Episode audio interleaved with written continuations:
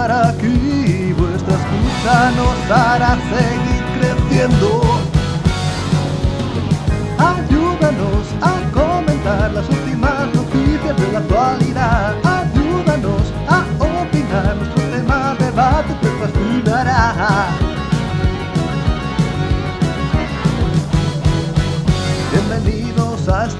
De Comunidad Xbox, tu momento de relajación perfecto.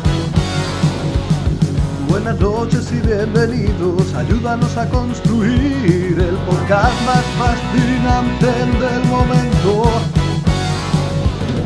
Hay conducción, plataforma, los super y deportes musical, acción o rol, puzzles, luchas, sección independiente para terminar. Los jugones de la Xbox.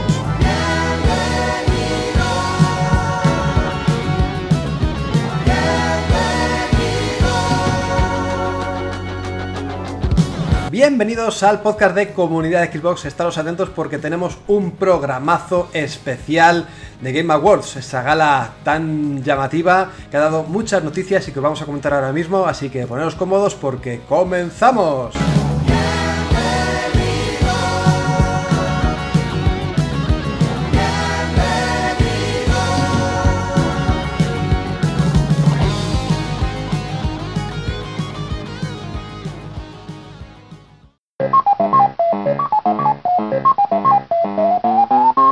Bueno, bueno, bueno, bueno, vamos de especial en especial y esta vez no es para menos ya que esta gala, esto, este evento, el de Game Awards, ha dado muchas sorpresas, muchos títulos que pasaremos a comentar. Eso sí, estamos solamente Albert y yo aquí frente al peligro, estamos como rollo Kojima y Guillermo del Toro, te estoy agarrando del cuello, cual, Guillermo Kojima, que parecía un muñeco ahí en la gala, por Dios, pobre hombre, me daba hasta penica. ¿Qué tal, Albert?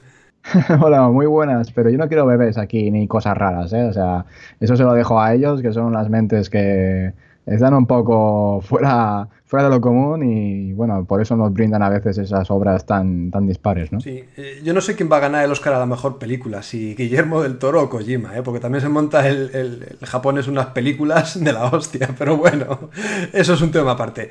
Pues nada, solamente estamos nosotros dos aquí frente al peligro, pero vamos a ver. Petit comité en cara a cara, en un peer-to-peer. Un, un vis a vis, un vis a vis.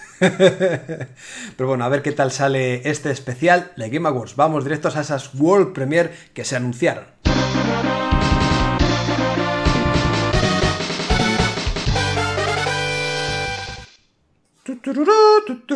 Pues arrancamos este especial World Premiere, este especial de noticias de The Game Awards. Ya sabéis, estos premios donde el micrófono le llegaba a la gente por las rodillas.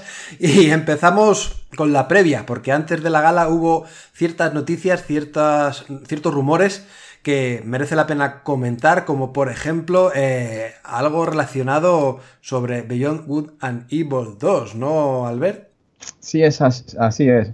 Eh, Ubisoft eh, había citado a, todos sus aficionados a, digamos, a los Games Awards 2017, pero lo cierto es que se, adelantaron a, la, gala y antes de, de, que tuviera lugar, pues hicieron una especie de streaming en el cual pues nos mostraron un, un, diario, un diario de desarrollo donde pues Guillaume Brunier y eh, Michael Ansel pues nos estuvieron hablando un poco de cómo estaban llevando el desarrollo del juego y cómo eh, estaban orientando pues todas las eh, decisiones o problemas que les están surgiendo alrededor del desarrollo de este, este mismo. El diario, de desarrollo en parte pues nos muestra eh, algunas de las naves que podremos encontrar en el juego. Podéis ver algunas imágenes en la, página web, en comunidadxbox.com, ya que el mundo será uno de los más vastos que, ha, que está realizando Ubisoft en este caso Ubisoft Montpellier, ¿no? la sede que se está encargando en primicia de desarrollar el juego, pues con la colaboración de otras sedes, como todos ya bien sabemos, esto Ubisoft lo hace con casi todos sus, sus proyectos, por ejemplo con Assassin's Creed, pues eh, me parece que fue el Unity, fue desarrollado por incluso nueve, nueve estudios en colaboración y pues este eh, and Good Evil 2 no iba, no iba a ser menos.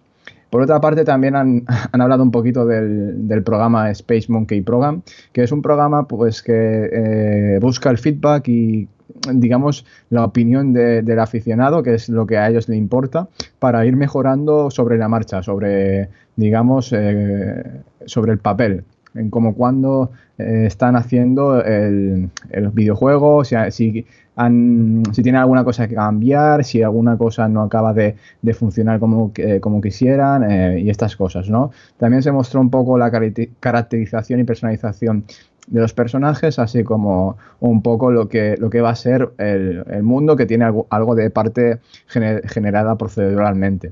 Eh, podéis ver, el, como digo, el, diario de desarrollo en la, web de Comunidad Xbox y la verdad que en cuanto al proyecto no podríamos estar más esperanzados y contentos de que marcha muy bien y ojalá lo veamos pronto, aunque yo creo que este 2018 mm, que va a entrar mm, ni de coña lo vemos. No sé por qué me da. A ver, yo creo que va a ser buen juego, pero poco o nada va a tener que ver con Good and el primero que, hemos visto con esa protagonista femenina, Zoe, Zoe o algo así se llamaba. Mm. Este yo creo que va por otros derroteros completamente diferentes, con todo este programa que dices tú. Eh, y no sé si me va a gustar, porque como tengo el concepto de la primera entrega, eh, que hagan un giro radical, un cambio tan radical con este segundo Beyond Good and no sé si va a encajar bien con mi gusto con lo que yo tengo en mente de lo que podría ser una continuación, porque de hecho Beyond Good and acaba de una forma como que te pide más, y esto parece que no es eso que uno demanda. Es que de hecho la premisa del videojuego mm, es una secuela, pero eh, pone los sucesos algo antes de, mm. del primero, me parece.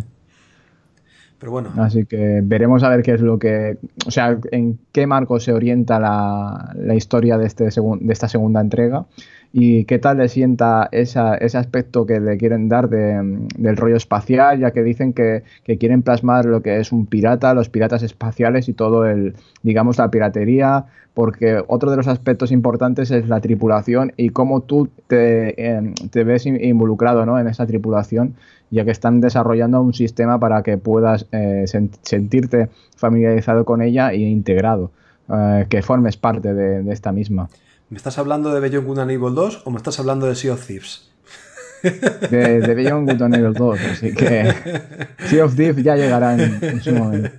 Es que tiene un aire, ¿eh? Con esto de hacer abordajes espaciales, búsqueda de pues tesoros. quieren, eso mismo. quieren eso mismo. O sea, eh, en el diario ya dice el, Guillaume Brunier, que es el productor del título, que quiere la, la esencia más próxima a lo que sería el, un juego de piratas, ¿no? Y quiere que haya eh, abordajes espaciales y búsquedas del tesoro en el espacio, así que muy lejos de ese concepto igual no estamos. No, no, por eso. Vamos a ver al final en qué acaba todo este tema y si al final sale un producto tan redondo como parece que está saliendo.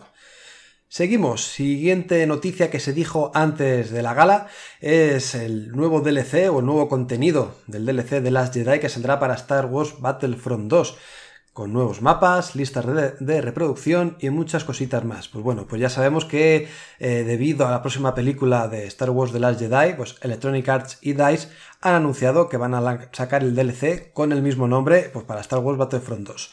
Eh, ya se sabía algo por la Elite Trooper Deluxe Edition, ya se especificaba cierta parte de este contenido y ahora ya Electronic Arts lo ha especificado de una forma más detallada, un poco más concreta. Eh, tendremos cuatro semanas de nuevo contenido. Esto se irá abriendo poco a poco, se irán exponiendo eh, estos nuevos modos de juego, estas bases. Para empezar, esta semana, eh, los jugadores. Esta semana que es. es cuando se emite el podcast, creo yo, ¿no? Porque ya tengo un lío, porque cuando lo emitimos y tal. Sí, ¿no? Sí. Sí, del, 11 a ver que lo, al 18, 17, que es domingo pues tendremos eh, la posibilidad los jugadores de elegir entre las facciones de la resistencia o la primera orden en un sistema de juego en el que tendremos que obtener 50 bajas con cada tipo de clase de soldado eh, y con el que obtendremos diferentes créditos y partes adicionales solamente incluso por participar. Después la semana siguiente tendremos dos nuevos héroes en el cartel, en el plantel de Battlefront 2, que se trata del capitán Phasma, que es el protagonista del despertar de la Ah, y el protagonista del despertar de la fuerza, Finn. y después de estas dos primeras semanas las otras dos para concluir tendremos nuevos desafíos diarios eh, y para, tanto para el jugador como para las facciones. Así que bueno, vamos a tener contenido jugoso, sobre todo eso, para un poco eh, darle vidilla a un título que lo necesitas. Ya sabéis que estos juegos multijugador online o les metes caña de vez en cuando así con forma de DLC, con desafíos, con historias, o si no al final la comunidad cae en picado. No sé qué te parece todo este DLC, este plantel o planificación de contenido que vamos a tener para este mes de diciembre, Albert me parece cuanto menos atractivo, más eh, teniendo en cuenta de que el día 15, o sea, el viernes que viene, eh, se, se estrena en todas las pantallas esta nueva película en la cual se basa este, este contenido. Sin embargo, me parece que mm, un poco absurdo el limitar o, digamos, a hacerlo exclusivo tan solo para aquellas personas que paguen por este contenido, ¿no? Porque si esto lo abrieran al resto de, usuarios, es decir, a todos los compradores de Star Wars Battlefront 2, creo que sería mucho más atractivo, porque incluso si tú vas a ver la película y te quedas con ganas de más y ves que se lanza este, este contenido en Star Wars Battlefront 2 y de hecho van a aplicar un descuento en el juego, igual te lanzas de cabeza a comprarlo y en ese sentido si lo hacen de esta forma, pueden, pueden frenar un poco esta, este movimiento. Yo hay una cosa que no entiendo. No se dijo, me quiere sonar mogollón de que dijeron que iban a lanzar todos los DLCs de manera gratuita. Sí, yo, yo tenía escuchado eso, pero si, tenemos aquí eh, la Elite Trooper Deluxe Edition, esto se paga, eh, tiene un coste extra que, de, digamos que, que el estándar, ¿no? O igual me estoy equivocando y todo esto es gratuito y me estoy haciendo una olla, puede ser.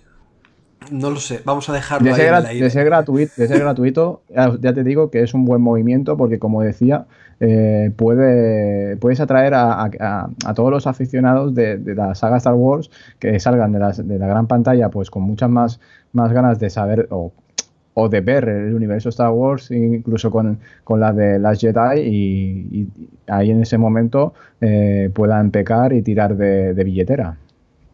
Pues nada, yo creo que va a ser gratuito y en primera instancia se especificó en esa Star Wars, o sea, en esa Elite Trooper Deluxe Edition alguna cosa así, porque si no, no tiene sentido una cosa con la otra. Pero bueno, ahora lo investigamos a ver qué es lo que ha pasado con esto. Seguimos con la siguiente noticia, que hay muchas antes de la The Game, antes que la gala. Una también muy interesante que se dijo acerca de Tomb Raider y es que Square Enix nos dice cuándo se mostrará al público su nuevo jueguico, ¿no, Albert?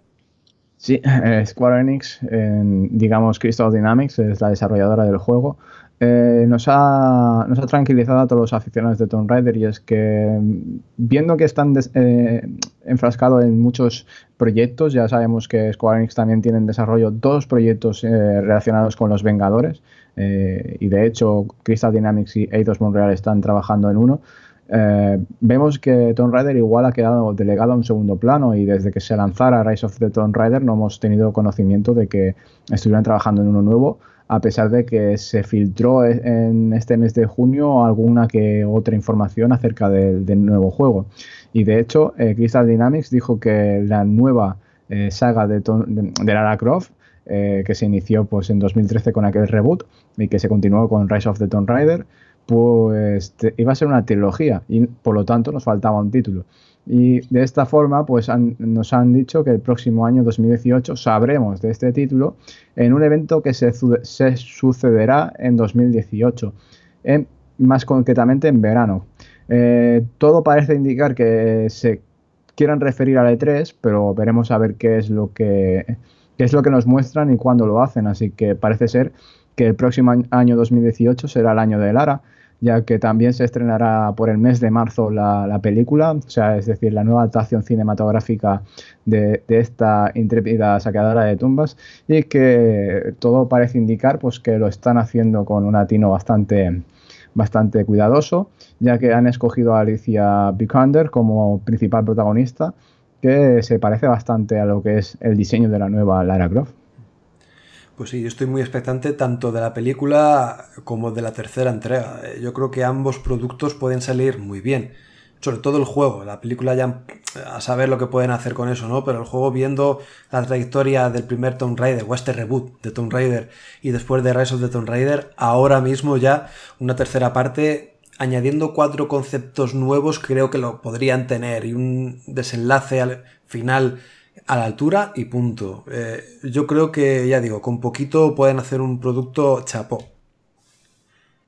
Lo que pasa es que deberían de evolucionar un poco más allá de lo que fue Rise of the Tomb Raider. Para mí fue un producto redondo, pero eh, creo que no aportó la, suficiente, eh, los suficientes cambios como para sorprender como hizo el primero. ¿no? El primero yo creo que, nos dejó un, mejor sabor de boca por eh, recibir un cambio de aires y, realmente ver un cambio respecto a, a, los anteriores títulos. Sin embargo, Rise of the Tomb Raider pues, fue un poco continuista, por algunos demasiado, pero no sé, para mí ambos, ya, ya digo, son muy buenos títulos. A ver qué tal la tercera entrega. Sí, intentar no caer en esa monotonía, aportando pues nuevas habilidades de Lara o a saber si en algún otro paraje de estos que no hayamos visto hasta la época o hasta la fecha y que, oye, pues nos llame la atención. Veremos, veremos si en este verano, en este 3 o a saber en qué feria nos deleitan con un trailer, teaser o lo que venga en gana de parte de la compañía. Pues nada, ahora ya sí que sí vamos a pasar a ese de Game Awards ya sabéis, esa gala donde Rocket League se anunció como cinco veces, cinco anuncios de Rocket League, madre mía, no sé por qué. Pero bueno, centrándonos en el primer juego que se dijo como World Premiere, ya sabes que la palabra World Premiere se dijo como 40.000 millones de veces, ¿no? Pues el primer World Premiere de toda la gala fue World War Z, este título de Saber Interactive que, bueno, pues hace referencia a la película que salió en el 2013 y ahora tenemos su versión videojueguil, un shooter cooperativo hasta cuatro jugadores. En, en, este sentido vas un poco errado, porque habrá, habrá segunda entrega y este título está basado en esa segunda entrega más la primera. Ah, amigo, pero ¿habrá, lo dices como rumor o ya se ha anunciado? No, no, es que ya se ha anunciado. O sea, la. Eh, no me acuerdo, no me acuerdo cómo se llamaba la película anterior. Se llamaba. World War Z se llamaba la película. Sí, sí, sí.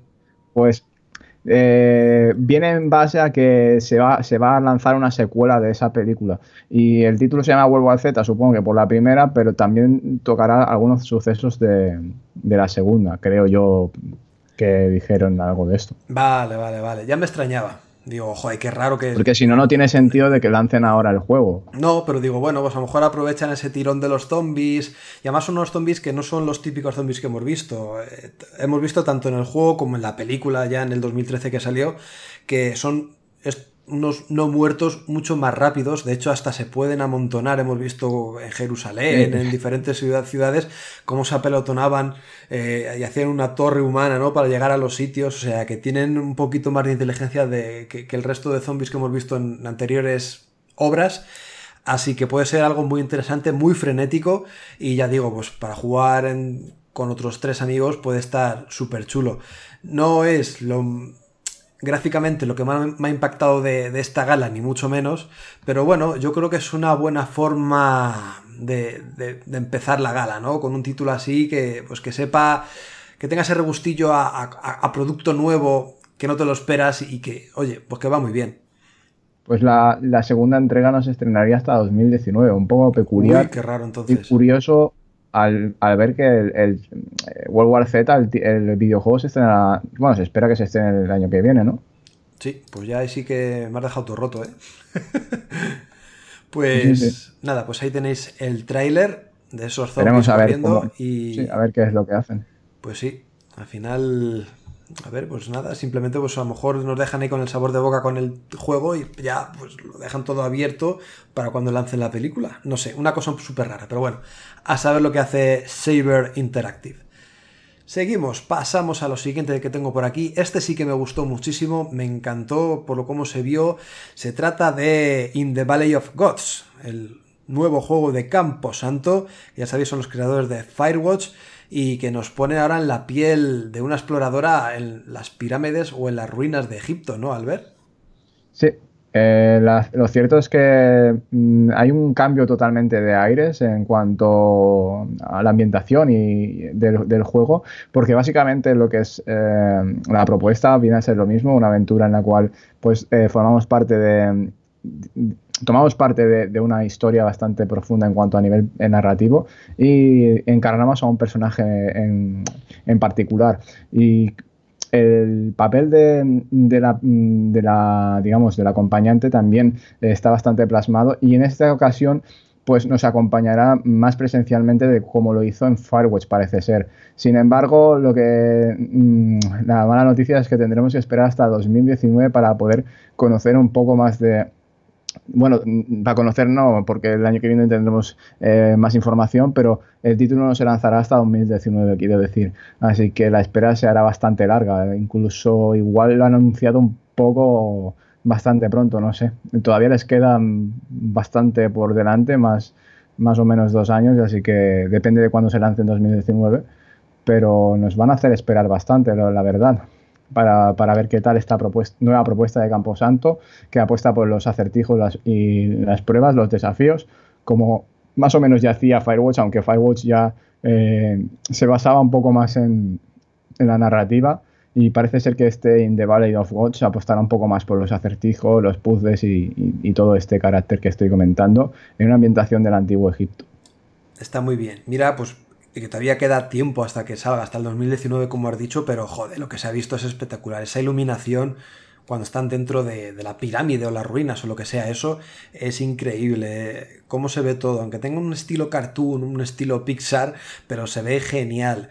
Y ya digo, me llama mucho la atención el tema de ir resolviendo los acertijos parece que vas eso, con tu acompañante, hablando, descubriendo sitios y vas con una especie como de mochila, barra, maletín, lo que sea, pues con diferentes objetos para usar ahí en tu aventura, en, los puzzles que te vas encontrando. Me llama muchísimo la atención. Puede ser una pasada de juego si se lo montan bien, ¿eh? Sí, bueno, y ya hemos visto que, que tienen muy buen currículum porque con Firewatch eh, lo hicieron muy bien. Ese título ha sembrado cátedra en cuanto a este nuevo género que está renaciendo y la verdad que lo, hicieron muy bien y parece que todo parece digamos que todo parece girar en torno a, a, un, a estos arqueólogos que son los protagonistas eh, hacen un hallazgo muy misterioso y que conlleva bastantes secretos y eh, iremos descubriendo y desentrañando pues todo este eh, toda esta serie de, información y de, misterio que hay alrededor de, de este hallazgo arqueológico. Pues si este juego In the Valley of Gods nos dejó con la boca abierta, eh, seguimos con otra World Premiere que nos dejó, vamos, con la boca que nos llegaba hasta el suelo. Se trataba de Soul Calibur 6. Ahí estaba Harada presentándolo con su particular estilo a la hora de vestir. Y bueno, lo que parecía en principio una vuelta a los orígenes, ¿no? Veíamos personajes como muy jóvenes, recogidos del primer Soul Calibur de Dreamcast, pero no, al final se convirtió en Soul Calibur 6 y sí que en cierta parte parece que el estudio quiere recoger toda esa esencia de la primera entrega, del primer título y ahí vimos a dos personajes míticos de la serie como era Sofita, Alexandra y Mitsurugi Heishiro. Si los veis sabéis quiénes son perfectamente. Y vemos la importancia que tienen las armas, ese estilo de combate tan característico de los Soul Calibur y bueno, pues muy buena pinta para quien les guste los títulos de One vs. One, de lucha uno contra uno, ¿no, Albert? Sí, exactamente. Y parece ser que lo tenían bastante bien guardado, porque de hecho este año hemos visto cómo se estrenaba Tekken 7 y sin embargo, esta nueva entrega, la sexta para Soul Calibur, eh, estaba muy, muy, muy tapada porque hacía muchos años que no veíamos una nueva entrega de la saga y de hecho los aficionados se pensaban que ya la iban a dejar eh, aletargada, es decir, que igual no, no había vendido bien la, cinco, la, quinta entrega mm, y no iban a seguir con ella, pero mira, aquí tenemos eh, otra vez a, a Soul Calibur y de la mejor forma posible, ¿no? Utilizando el Unreal Engine 4 como ya hizo Tekken 7, aunque parece que han implementado algunas que otras mejoras y luce bastante mejor. Por otra parte, pues parece ser que se lanzará el próximo año, así que eh, Bandai Namco tiene asegurado el, digamos, el, reinado del título del, del género de lucha para, dos años seguidos, ¿no? Aunque este año eh, sí es cierto que Tekken 7 eh, ha, peleado con Injustice 2 y en ese sentido se ha llevado el galardón, pero la calidad de Tekken 7 es indiscutible. Mm. No, no, hemos tenido este 2017 un buen año para juegos de lucha. Veremos en el 2018 si sigue esta tónica y tenemos títulos a la altura. Vamos a ver si Soul Calibur 6 está o cumple las expectativas que todo el mundo desea. Por cierto, no hemos dicho nada, pero no vamos a comentar, por no alargar esto mucho, todo lo que no concierne a Microsoft o a Xbox. Por ejemplo, nos hemos saltado la balada de los elegidos de Zelda, que es el nuevo DLC, como también nos saltaremos lo que ha sido lo referente a Bayonetta 3, ¿vale? No pasa nada, no nos olvidamos, pero que si no, no da tiempo a nada. Por cierto, eh, ¿qué pasa con los japoneses a todo esto? ¿Por qué en Nintendo nadie sabe hablar inglés? ¿Por qué tiene que tener todo el mundo un puñetero intérprete al lado. ¿Qué pasa? Hacen juegazos, tío, pero no saben hablar en inglés. No lo entiendo. Pero bueno, temas aparte. Seguimos con otro juegazo. Vamos a ver que lo busque por aquí. lo tenía por aquí. Witchfire. Madre mía, vaya pintaza tiene Witchfire, el nuevo juego de, de Astronauts, que son los creadores de, The Vanishing of Ethan Carter, que antes fueron eh, el estudio People Can Fly que hicieron títulos tan conocidos como Painkiller. Por eso mismo, por eso estoy retrotrayéndome al estudio People Can Fly para hablar de Witchfire, porque sí que tiene cierta esencia de shooter frenético, eso sí, con una pintaza gráfica espectacular, fuera de dudas. A mí me ha encantado lo que he visto, se veía en 4K de lujo y espero que cumpla con las expectativas que nos han enseñado en este tráiler, ¿no, Albert? Sí, totalmente, coincido contigo. Eh, yo creo que mm, para todos es una grata sorpresa porque los chicos de, de People Can Fly, seguramente que hay mucha más gente trabajando en este proyecto, eh, están trabajando en Witchfire eh, de una forma bastante, bastante concienciada, sabiendo lo que hacen, siendo creativos, pero teniendo un poco el control, ¿no? tendrán alguna, algún, algún algunos términos y demás que seguir, pero parece ser que les dejan trabajar pues como ellos eh, se sienten cómodos porque vemos muchas de las esencias que, se han visto en los títulos que han lanzado anteriormente, como The Vanishing of the Ethan Carter o Bulletstorm, Pinekiller. Aquí incluso veo un poco más de la influencia de Pinekiller en esa, en esa ambientación, aunque la de Pinekiller era más, eh, digamos así, eh, lúgubre y la verdad que, pinta muy bien. Sin embargo, todavía no se han anunciado las plataformas de, lanzamiento ni se sabe mucha más información, así que nos tienen un poco en vilo. Nos ponen la, el caramelito en la boca y luego pues nos toca esperar a que, a que tengamos más detalles de él pero sin embargo, totalmente esperanzados con este título. Sí, usan una técnica, creo que es la fotogrametría o algo así, para hacer unos escenarios hiperrealistas, bueno, tampoco hiperrealistas, pero vamos, muy bien detallados, que se ven espectacularmente genial. Así que bueno, yo estoy deseando ver todavía más escenarios, eh, más cosas de Witchfire y os recomendamos que entréis en comunidad Xbox a la noticia de Witchfire para que lo veáis con vuestros propios ojitos, porque de verdad que no tiene ningún tipo de desperdicio. Seguimos, venga, vamos a ver, ¿qué te apetece hablar, Albert? Eh, ¿Hablamos de PUBG ya, por ejemplo? Venga, va, y así nos lo quitamos ya de encima. Que ya estoy esperando mucho su lanzamiento, que es el próximo martes, el día 12, pero la cantidad de información que se ha desvelado en las últimas semanas acerca de él me está ya un poco saturando. Venga, pues información como cuál. Quítanos de dudas, Albert, por Dios. Bien, pues para empezar, sabes que quedan, como he dicho, escasos días para que se lance y de esta forma eh, tenemos el lanzamiento ya confirmado por parte de Xbox One el próximo 12 de diciembre. Y esta versión de lanzamiento en Xbox One es la, como todos bien sabéis, la versión Game Preview. Sin embargo, en PC ya el mismo día se lanzará de forma definitiva, es decir, que el juego pasará a ser pues eh, con todo su contenido y un desarrollo eh, final. Por otra parte, se ha anunciado también que la versión de Xbox One tendrá skins exclusivos, eh, supongo que es para el personaje o para armas, no se ha especificado bien. Luego eh, recomiendo que veáis bastante, eh, que le deis un ojo al, al tráiler de lanzamiento del título, que, está en nuestra página web en comunidadxbox.com, ya que la verdad lo han sabido promocionar muy bien. Parecía eso como un título, pues, como se anuncian los grandes, ¿no?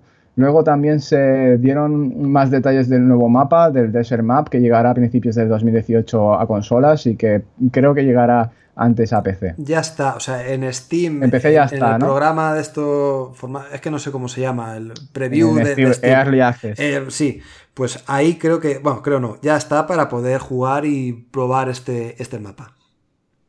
Luego también se ha, se ha, comentado que Microsoft ha apostado muchísimo por este título y de ahí que tenga la exclusiva, no se sabe si temporal o, total, porque no se ha especificado. Sí que es cierto que en la carátula del juego y en todos, en todos los sitios reza el, on, eh, el de solo eh, y exclusivamente en consolas Xbox One.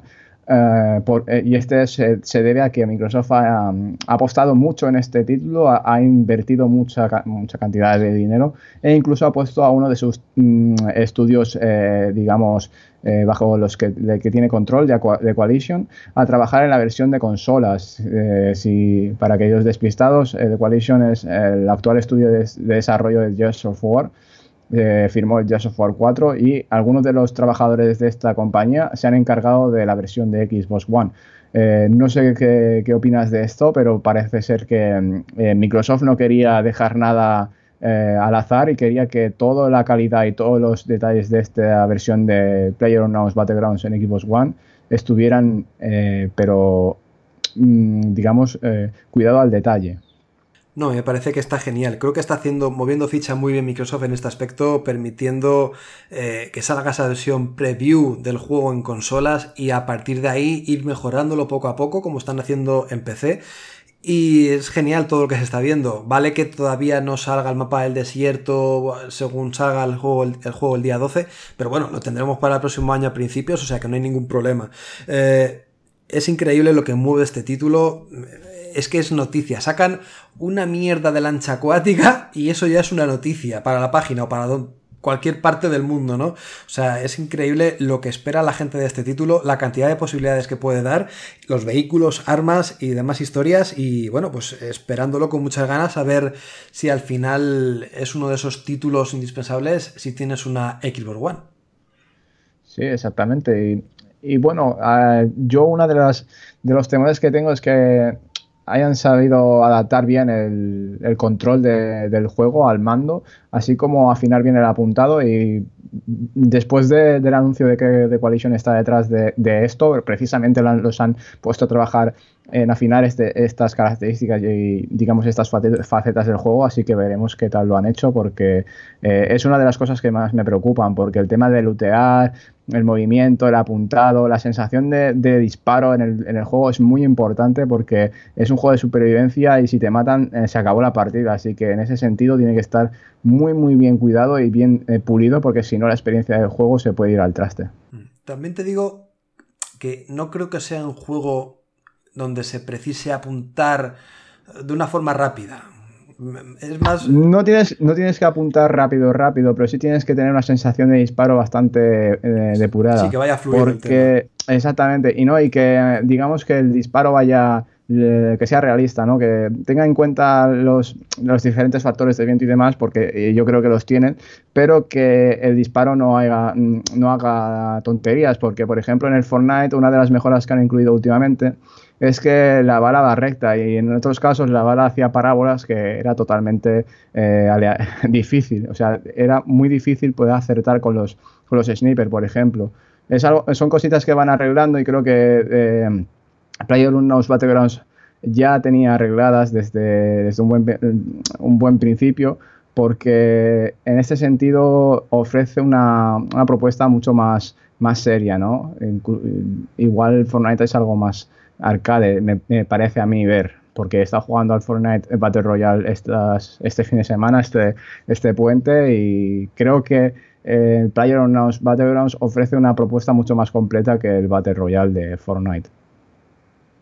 Pues vamos a ver si al final ambas experiencias conviven alegremente juntas, pero vamos, quien se va a llevar el gato al agua, quien va a llevarse todo el, el, oro y el moro va a ser sin duda alguna PUBG por esa propuesta que está llamando tanto la atención y tantos usuarios eh, están apoyando este proyecto.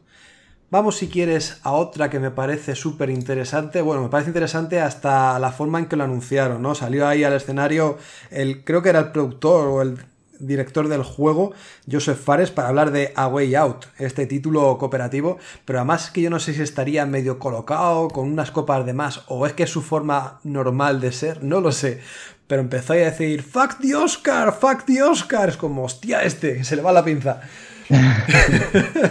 plan, tenéis que jugar a mi juego, no sé qué, no sé cuántas, se le iba mucho la pinza. Pero bueno, la verdad es que estuvo gracioso el tema el, presentador este, el director de Loki Award, un poco con face palma ahí diciendo, madre mía, que me, que me rompe el programa, pero bueno, nada, muy bien.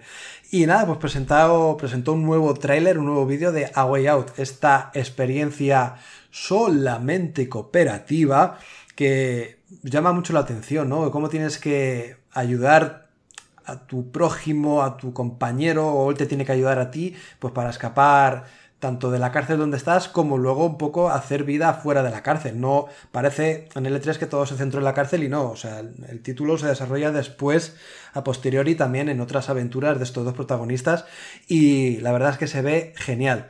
Una cosa que han detallado que me parece súper importante y un puntazo es que solamente se va a necesitar una copia del juego.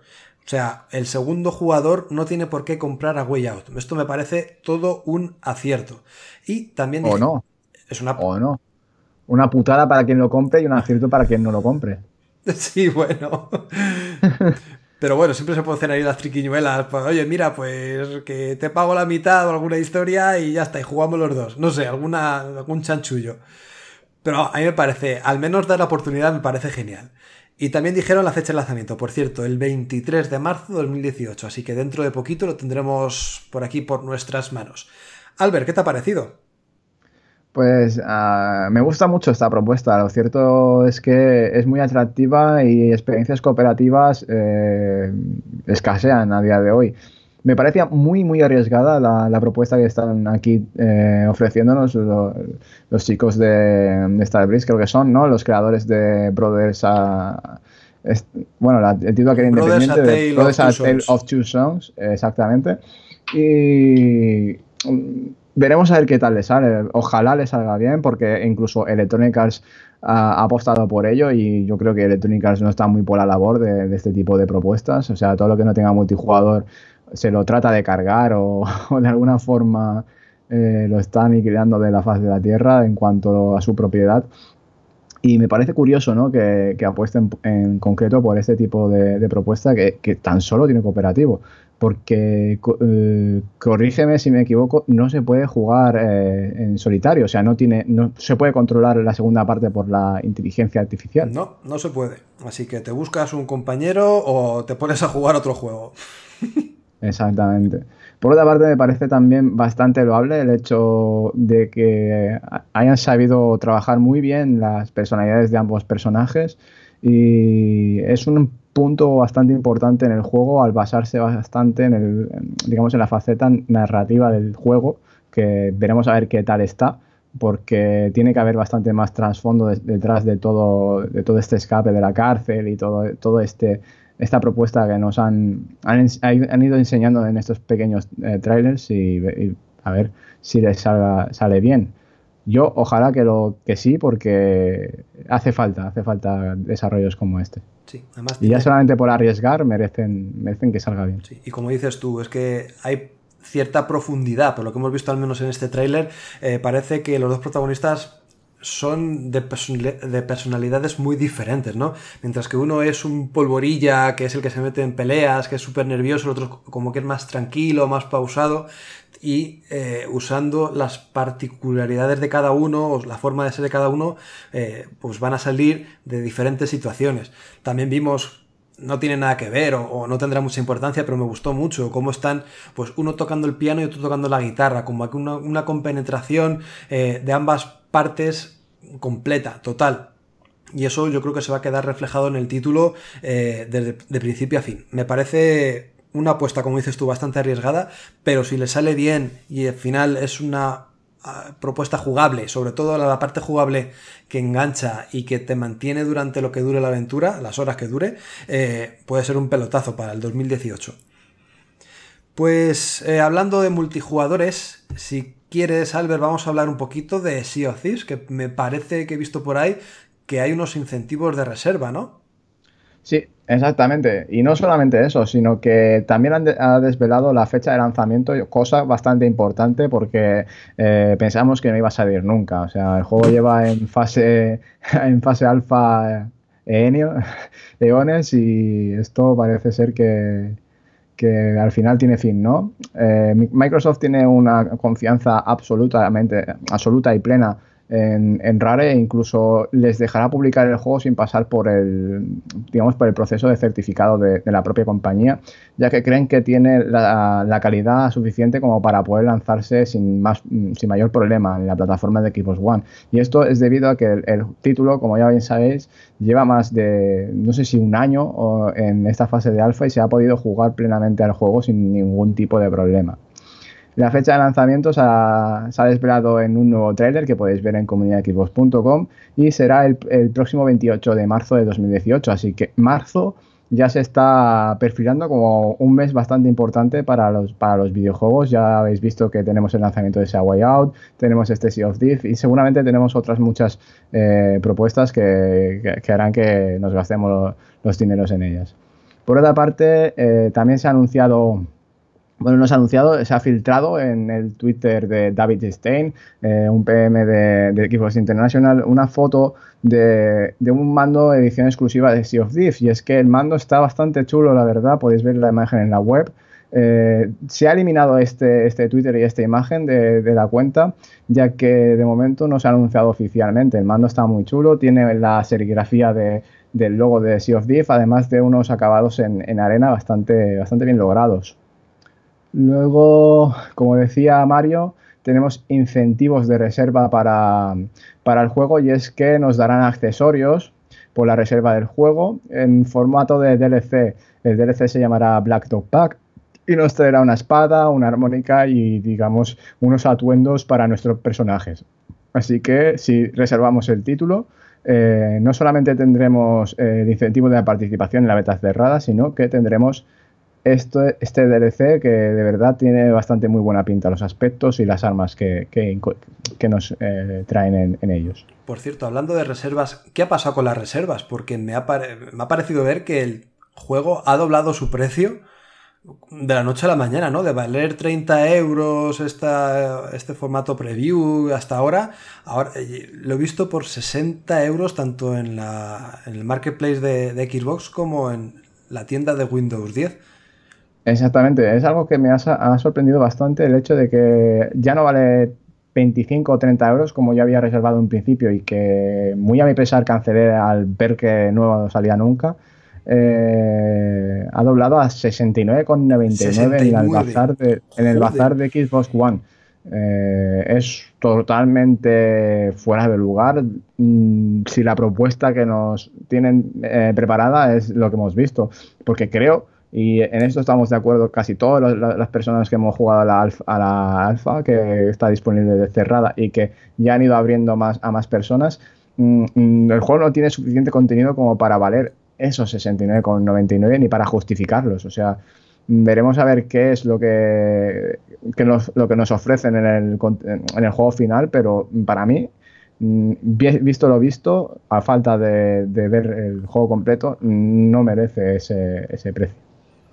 Pues una pasada, sí. Espero que al menos este aumento de precio eh, venga acompañado con unas mejoras de la leche, ¿no? No solamente con lo que hemos visto en la alfa, sino mucho mayor contenido, más cosas que hacer y de verdad que sea un producto que valga esos 70 euros. Porque si no, la gente es que se va a mosquear y con razón, ¿no? En plan, la gente. Eh, vamos, conozco más gente como tú, como es tu caso, que al final pues anuló, canceló la reserva. Eh, Big Porras, por ejemplo, también. Que ostras, es un palo, ¿no? Te piensas que va a valer su precio final 30 euros de aquí a finales y, te lo suben tanto, el doble, que, o más del doble. es, que, es, que lo que conlleva esta subida es que de momento no lo vuelvo a reservar. Porque, no sé, me, sí que me gusta lo que ofrece y me lo pasé muy bien en, en cuanto he podido disfrutar de la beta, pero créeme que la gente que ya ha podido dedicarle muchas horas igual tiene el juego bastante quemado como para después cuando lo saquen finalmente dedicarle las suficientes horas. No sé, es que es un arma de doble filo que veremos a ver qué tal les, les, pasa factura o no a, este Sea of Thief. Veremos a ver cómo, cómo lo acaban haciendo. Por otra parte, rectificar, creo que dije el 28 de marzo, es el 20 de marzo. Eh, tengo por aquí apuntado, efectivamente, el 20 de marzo, sí. Hmm. Pues nada, sí, nos espera un marzo repletito de novedades y de cositas para jugar. Vamos a la siguiente World Premiere que se anunció. Eh, este me tienes que ayudar tú porque la verdad es que no me enteré muy bien, estaba a otros menesteres. se trata de Fate to Silence, que es el nuevo juego de THQ Nordic y donde vamos a pasar, parece que bastante frío, ¿no? sí, vamos a pasar bastante frío porque está ambientado, digamos, en unas montañas nevadas. La verdad es que la información de este título es bastante escasa. Tan solo se mostró el, el tráiler que, que, es el web premiere y la primera, eh, eh, digamos, eh, faceta o, o, perspectiva que conocemos del juego. Y es que el título está siendo desarrollado por THQ Nordic. THQ Nordic, lo cierto es que me está sorprendiendo mucho. Está volviendo, digamos, a ser la THQ de antes de, que quebrara. THQ Nordic es la unión de, digamos, diferentes propiedades de la antigua THQ eh, con Nordic Games y hace poco mm, se cambiaron el nombre de Nordic Games por ese THQ y creo que en ese sentido han ido mm, hacia mejor, no paran de anunciar títulos nuevos, nuevas IP sobre todo, creo que están apostando muy fuerte por, em, por este por este lado y creo que es de ellos el Biomutant, ¿no? Pero tiene muy buena pinta. Y este título de temática post-apocalíptica eh, tiene, tiene muy buena pinta en el sentido de que eh, veremos si consiguen hacer que, pasemos esa, ese temor por nuestra, por nuestra vida en un juego de supervivencia que, de verdad parece que tendrá una historia bastante, bastante potente. Aunque no lo veremos hasta 2019. No, no, todavía queda. De hecho, es que poco más se puede decir. Es que es un pequeño teaser. Si lo queréis ver, está ahí en la página en comunidadxbox.com. Otro que se mostró un poquito más, hablando de frío y de supervivencia, es Metro Exodus, que pues da más pistas sobre su fecha de lanzamiento y bueno, parece ser que al final saldrá a finales de 2018. Ahí vimos un nuevo tráiler, nuevo gameplay donde pues observamos cómo nos tenemos que manejar tanto en las secciones internas en ese metro que tenemos que cuidar muy bien como los exteriores con esas criaturillas que están por ahí pululando y que nos harán un poco la vida imposible. Mm, no está mal, me ha gustado mucho el tráiler, pero no sé por qué no me llega a convencer tanto como por ejemplo lo que vimos en el E3. Me parece. Es que se me ha antojado bastante similar a, lo que se mostró ya en el E3 con la primera Mm, la primera parte del vídeo.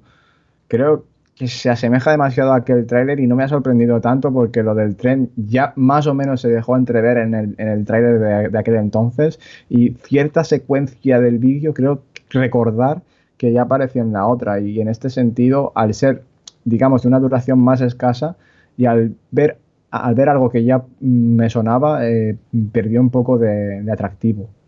¿Sabes qué pasa? Que en el tráiler del E3 me dio a entender o me dio la paja mental a mí de pensar que iba a ser un título rollo Zelda. Esto más yo creo que lo dije ya en el podcast, en el sentido de que tú salías al exterior y tenías que localizar con tus primáticos dónde querías ir, a qué punto querías visitar, toda esa parafernalia. Y en este no he visto eso. Yo esperaba, ya que anunciaba Metro aquí en la de Game Awards, me esperaba ver algo así y he visto pues un tráiler un poco más genérico, que no destacaba por nada en particular. Ya digo, tengo muchas ganas, porque además hace poco me pasé Metro Last Light y tengo muchas ganas de esta tercera entrega, pero esperaba algo más. No sé por qué me he quedado con ganas de saber más de Metro Exodus. Sí, a mí me ha pasado exactamente lo mismo. Y tengo pendiente esa segunda entrega, a ver si encuentro un hueco en estas navidades para poder pasármelo. Sí, además es que está súper barata. Ya no, si te tenés, lo tengo. Ah, vale. Iba a decir, es que la regalan hasta con los crispies ya. Te, las dan, así que. Además, con la versión aquella Redux, que la verdad que le introdujeron unos cambios bastante, bastante llamativos que se ve muy bien. Pues amigo Albert, yo no tengo aquí nada más, a no ser que me quieras hablar por último de Fortnite, que yo no sé si dijeron alguna cosita relevante. Pues Fortnite no para de, sorprender a, toda la comunidad porque básicamente es la competencia de PlayerUnknown's y ofrece una propuesta bastante similar en su modo Battle Royale, pero es que sin cortos ni perezosos y sin avisar ni nada, sorprendieron con un nuevo modo de juego de 50 contra 50. Todos sabéis que las Battle Royale son de 100 personas y eh, ahí gana el, que, el, último que queda en pie. Sin embargo, han, dado una vuelta de tuerca a este modo, a, este Battle Royale, y han introducido un nuevo que enfrenta a 50 personas contra 50 personas en dos equipos. Y gana el, digamos, el, último equipo en perecer. O sea, si quedan eh, dos personas de un equipo y ninguna del otro, gana el, obviamente el equipo que quedan, eh, quedan dos personas o, más. O sea, es decir, el primero que elimine al otro equipo por completo es el que gana. Eh, esta, esta, faceta ya está, está disponible en el juego y ya podéis disfrutar de ella. La verdad que es un modo muy, muy alocado, muy divertido y está pegando muy fuerte en la comunidad de jugadores porque eh, es, su mayor atractivo es que es free to play. Y la verdad que está, está saliendo, les está saliendo muy bien esta, esta baza a los, a los, chicos de, Epic Games que eh, por un lado tienen un poco de controversia al, servir ese Unreal Engine 4 para el PlayerUnknown's Battlegrounds y a su vez tiene su propia propuesta de, de Battle Royale, ¿no? Ah, veremos qué tal les sale, pero de momento están colmando eh, los títulos más jugados de Xbox Live. Este modo no se sabe si será temporal, han dado a entender que sí, pero aprovechar para jugarlo porque de verdad que es una experiencia que hay que, hay que dedicarle un poco de, tiempo. Sí, hasta que salga el PUBG podéis jugar a esta versión copia-pega, pues mucho más alocada me parece a mí, ¿no? Y más desenfadada, es diferente, sí, un poco más alocada, pero bueno, ahí está la propuesta. Y pues yo no tengo nada más. No sé si tú tienes alguna cosita por ahí apuntada que se, que se me haya pasado a mí por el tintero, amigo Albert. Bueno, no es, no es referente a los Game Awards, es un poco mm, lo que hemos comentado las tres noticias de antes, la de Tomb Raider, Star Wars y, no recuerdo bien la, otra. Eh, tenemos... Beyond Good and Evil 2. Beyond Good and Evil 2. Mira, fíjate, o sea, mi predilecto y me olvido de... tenemos el anuncio de, de, de Devil Cry HD Collection para Xbox One, PlayStation 4 y PC. digamos, la remasterización de la remasterización de, los, ¿sabes? de los tres títulos eh, principales de la saga Devil May Cry, es decir, Devil May Cry, Devil May Cry 2 y, Devil May Cry 3 Special Edition, que como digo llegarán a las consolas de, esta, de esta generación y a PC. El precio estará alrededor de los 30 euros, saldrá el, el 13 de marzo y poca más información se ha dado, ni, falta que hace porque ya sabemos todos eh, lo, que vamos a encontrar en esta remasterización. Perfecto, pues nada, hasta aquí todas las World Premiere de estos de Game Awards, pero el programa no acaba aquí, así que vamos a ese mundo abierto donde vamos a decir quiénes han sido los nominados y los ganadores en las diferentes categorías de este evento. ¡Let's go!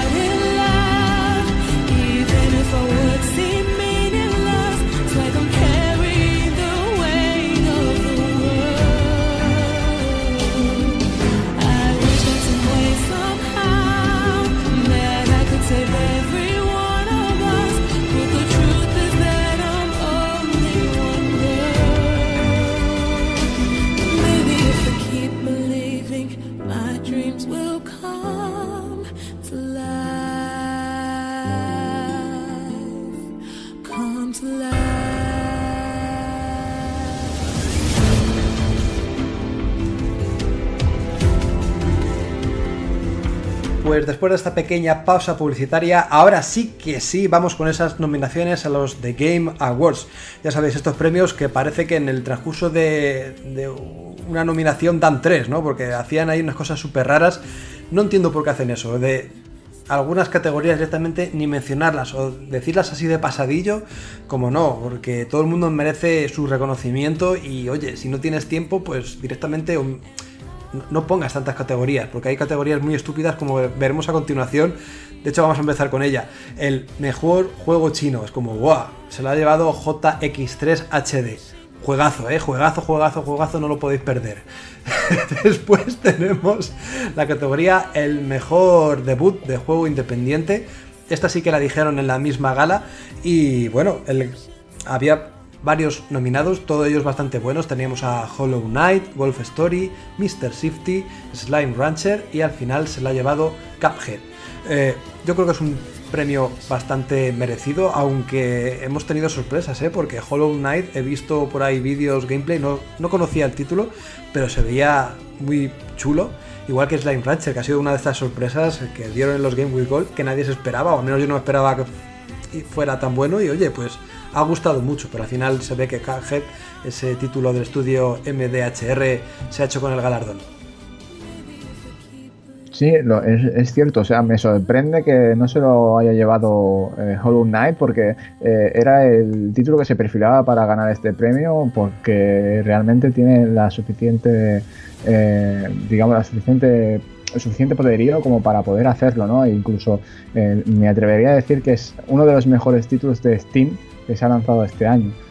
Eh, ha sido una grata sorpresa para, todos aquellos amantes del género Metroidvania y la verdad que aquellos que no, que no lo tengan en su haber eh, deberían de hacerse con él.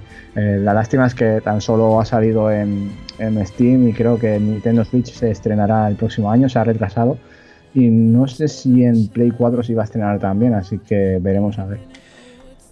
Y por otra parte, eh, tú jugaste a Mr. Shifty, me sorprende verlo. A mí también. Mira que es un juego bueno, ¿eh? a mí me gustó, me lo pasé teta de principio a fin. Es más, es una historia.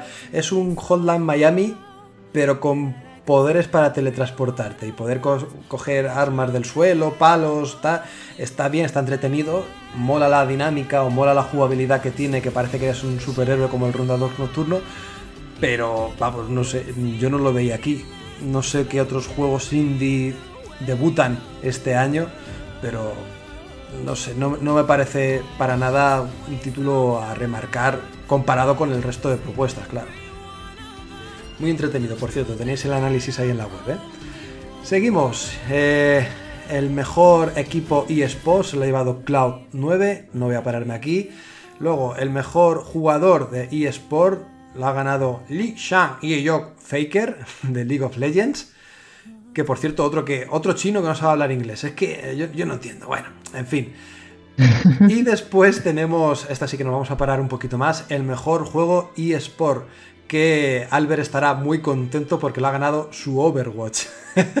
Háblanos, ¿te, parece, justo? Sí, la verdad que estoy, estoy muy contento, pero lo cierto es que cada vez eh, el competitivo está peor. O sea, realmente eh, no toman acciones ni, ni se ponen a, a escuchar a la, digamos, a la comunidad de jugadores en, en digamos, en eh, eh, es que es difícil, es difícil hablar del competitivo ahora mismo de Overwatch porque por una parte eh, el juego no tiene la culpa, sino más bien, eh, digamos, eh, los jugadores que lo juegan, porque de verdad se ha, convertido en una comunidad muy, muy tóxica. O sea, es muy fácil de encontrarte un montón de trolls, de, cuentas Smurf, que para aquellos que no sepan qué es una cuenta Smurf, es cuando una persona con rango muy alto se crea una nueva cuenta y empieza de cero para jugar con las personas pues que, están que, empezarían a jugar no entonces él tiene clara ventaja eh, frente a los demás. Y cuentas así hay un montón. Y claro eh, los desarrolladores del título creen que no son no, supone un problema para para la, digamos, la salud del competitivo, pero la comunidad no opina lo mismo. O sea, realmente creemos que sí, que, que afecta y mucho porque no, no, hace equipos equilibrados y ni mucho menos el matchmaking es, digamos, es, mm, es correcto, porque es que te mete con yo en la última semana, en las partidas que he jugado, me he metido con personas o jugadores que, no, no, daban la talla en cuanto a nivel. Es decir, si yo soy nivel 927, no entiendo por qué me meten un nivel 25 o 30 que tan solo ha cumplido los, requisitos para poder entrar al competitivo. O sea, no sé. O sea, tienen que darle una vuelta de tuerca, ya se les ha dicho muchas veces, y parece ser que como no afecta a nivel competitivo profesional, pues eh, lo obvian. Y en, este, en este sentido se les está yendo una, una parte bastante importante de la comunidad. No, no, es que además este tipo de juegos mm, necesita el feedback de los usuarios y de la gente que está jugando día tras día, como es tu caso, ¿no? Porque si no, buena gana. No solamente por el tema competitivo y por altas esferas, no, sino el resto de usuarios como tú, como mucha gente, que juegan por divertirse, pero quieren partidas justas, está claro.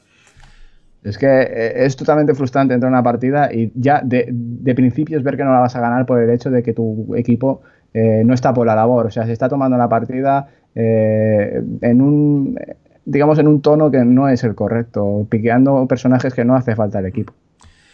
Pues nada, pues pese a esos problemas, parece que ha gustado bastante al, jurado y a los fans de The Game Awards porque lo han puesto como ganador de mejor juego eSports. Seguimos con la siguiente categoría, aquí no me voy a parar tampoco. El mejor jugador, el trending gamer, se lo lleva Guy Beham, el doctor Disrespect, un tío que si me lo encuentro de frente me cambio de acera. Seguimos con el mejor juego hecho por estudiantes, que se trata de Level Squared, pues ahí también está para quien lo quiera saber. Y después, este también es importante, el mejor juego independiente. Teníamos como nominados Hellblade Senua Sacrifice, What Remains of Edith Finch, Night in the Woods, Pyre y Cuphead. Y al final el premio se lo ha llevado Cuphead de nuevo, que recibió bastantes premios, ¿no? Y uno de ellos, pues el mejor juego independiente, para mí, bastante merecido. Estaba, estaba nominado, si no me equivoco, a cinco nominaciones. Sí. Y creo que se las ha llevado todas. Hay alguna que no. Apartado visual, creo que no. Ahora llegaremos un poco más arriba. creo que no. Vale, vale, vale. Es que me, sorprende ver cómo. O sea, no pongo en. digamos, en, juicio la decisión del ganador pero en esta categoría es muy difícil. Es muy difícil porque los otros candidatos eh, tienen mucha, mucha calidad, al igual que Cuphead, y igual se lo podía haber llevado cualquiera de estos. Porque Night in the Woods es muy bueno, Pyre también, Hellblade ha dado mucho que hablar, ha pasado un poco así a hurtadillas eh, entre, digamos, entre tanto lanzamiento de, final de año, pero muy, muy bueno en cuanto a su, su propuesta eh, narrativa en cuanto a, emociones y en cuanto a esa eh, recreación de, los rasgos faciales de la protagonista que realmente hicieron un trabajo muy bueno y Ninja Theory siempre hace unos trabajos muy concienciados y creo, creo que no se les sabe reconocer de la manera eh, justa. Yo creo que no se premia tanto como el juego independiente, sino como el impacto que ha tenido, ¿no? Y en ese sentido, a lo mejor Cuphead sí que ha sido el que más ha sonado ya no en Xbox, que ha tenido su éxito, sino también en Steam. Hemos visto que ha tenido mogollón de buenas críticas, eh, mogollón de buenas ventas en, PC y bueno, pues a lo mejor eso ha sido el incentivo o, el punto que ha hecho que gane este, este, este premio. Pero bueno, aún así, como dices tú, hay muchos, muchos candidatos, todos ellos buenos. De hecho, si podéis jugar a cualquiera de los cinco juegos independientes que he citado, eh, no os vais a arrepentir, ¿eh? Y, hay muchísimos más que podrían estar aquí. Hmm. Luego, también hay otro, otra categoría, el juego que se le espera más, ¿no? El más, anticipado. Que ya, el juego más, esperado, sí. Tenemos, esta también la vamos a decir, God of War, Marvel's, bueno, el Spider-Man, Monster eh, Hunter World, Red Dead Redemption 2 y lo ha ganado The Last of Us Parte 2. Si decías que antes la sección de mejor juego independiente era difícil, esta ya ni te cuento, ¿no? Sí, totalmente. Pensaba que iba a ser Red Dead Redemption 2 porque es uno de los juegos más aclamados y más demandados de, digamos, de, la historia. Bueno, Half-Life 3. Me atraganto, perdón. Pero sí, es, un juego muy esperado y pensaba que se iba a llevar el, el, premio. Bueno, digamos, ganar la categoría, que no es ningún premio. Pues nada, veremos al final cómo queda cualquiera de estos cinco títulos que, madre mía, mm, auténticos juegazos. Seguimos, mejor multijugador, que no eSport, ¿eh? sino multijugador. También una categoría bastante reñida. Tenemos aquí seis, seis candidatos. Destiny 2, Mario Kart 8 Deluxe, Splatoon 2, Call of Duty World War 2, Fortnite y al final el ganador, como no, tenía que ser para PUBG, el premio para PUBG. Eh, también podría haber sido cualquiera de ellos, que cada uno con su categoría, con su propuesta jugable multijugador, pero bueno, parece que la de PUBG también ha calado hondo o muy hondo este año. Sí, parece mentira, ¿no? Que este título haya tenido la, repercusión que ha tenido y tan solo está en, una fase de early O sea, es, es, lo más llamativo e incluso, como ya llegaremos después, ser nominado a Mejor Juego del Año. Una digamos, una beta. Sí, es que ahí entra la... Yo creo que luego vamos a hablar del tema, porque como sale este mismo año, eh, no sé hasta qué punto está en el margen de lo ilegal, lo legal, lo permitido, lo no permitido. Eh, es un tema sí, bueno, eh, Exacto. Bueno, los, la dirección de, los Game Awards ya se ha, se ha pronunciado al respecto y como vimos el año pasado que ya un DLC ganó una categoría de mejor juego de, de rol, hemos visto este año como una, una se ha ganado otra categoría, ¿no? Y es que en este sentido se, van, se abren a, estas posibilidades y dicen que, es totalmente eh, justo y que no, van a, a privarse de hacer estas acciones. Pues hablando de justos, el mejor juego de deportes conducción. Tenemos como candidatos FIFA 18, GT Sport NBA 2K18, el Pro 2018, Project Cars 2 y al final el galardón yo creo que bastante justo, como estoy diciendo, para Forza Motorsport 7. Yo creo que la propuesta de Turn 10 Studios es bastante buena como para haberse llevado el galardón. Todo el mundo ha quedado flipado con lo bien que se ve este título y con la propuesta tan buena que, tenemos eh, dentro de la simulación este año. Simulación deportiva, quiero decir, perdón. Sí, sí, sí. Creo que es la propuesta eh, que con más méritos se merece esta, esta categoría y por eso se la ha llevado. Es una de las más completas respecto a sus, eh, digamos, al resto de las candidaturas y por eso es eh, merecedora de, este premio y que el trabajo realizado es de, de quitarse el sombrero, como siempre. Pues polémica con la siguiente categoría, mejor juego de estrategia, como nominados Halo Wars 2, Total War Warhammer 2, Tooth and Tail, XCOM 2 War of the Chosen, que esto es un DLC, y ha ganado Mario and Rabbids Kingdom Battle. No sé si como estrategia este título es tan profundo como para haber ganado la categoría, habiendo unos titanes como tenemos aquí como nominados. Sí, los, los, los Total War eh, tienen eh, el, género muy tomado por la mano y es bastante eh, llamativo ver cómo no se ha llevado este título y sí se lo ha llevado un título de la índole de Mario Plus and Rabbids, ¿no? lo cierto es que puede parecer que una tontería, pero el juego se las trae, es bastante difícil, conlleva cierto desafío y reto y en sus, digamos, en su parte final o así requiere de bastante de bastante entreno, digamos, de, subir de nivel a los personajes y demás, porque si no, no puedes, no puedes hacerte con el, con el final del juego.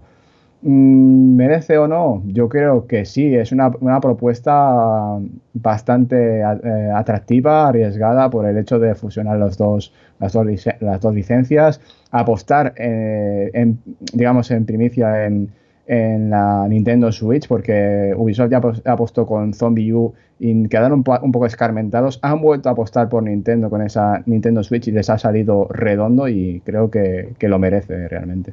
A pesar de que la competición, pues obviamente también. Venga, va, te compro tus argumentos.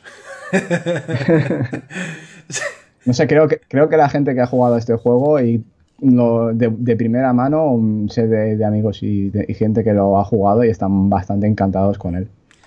Venga, pues seguimos entonces con la siguiente categoría. Esta la pasaron así de alto. Es que eh, me choca antes.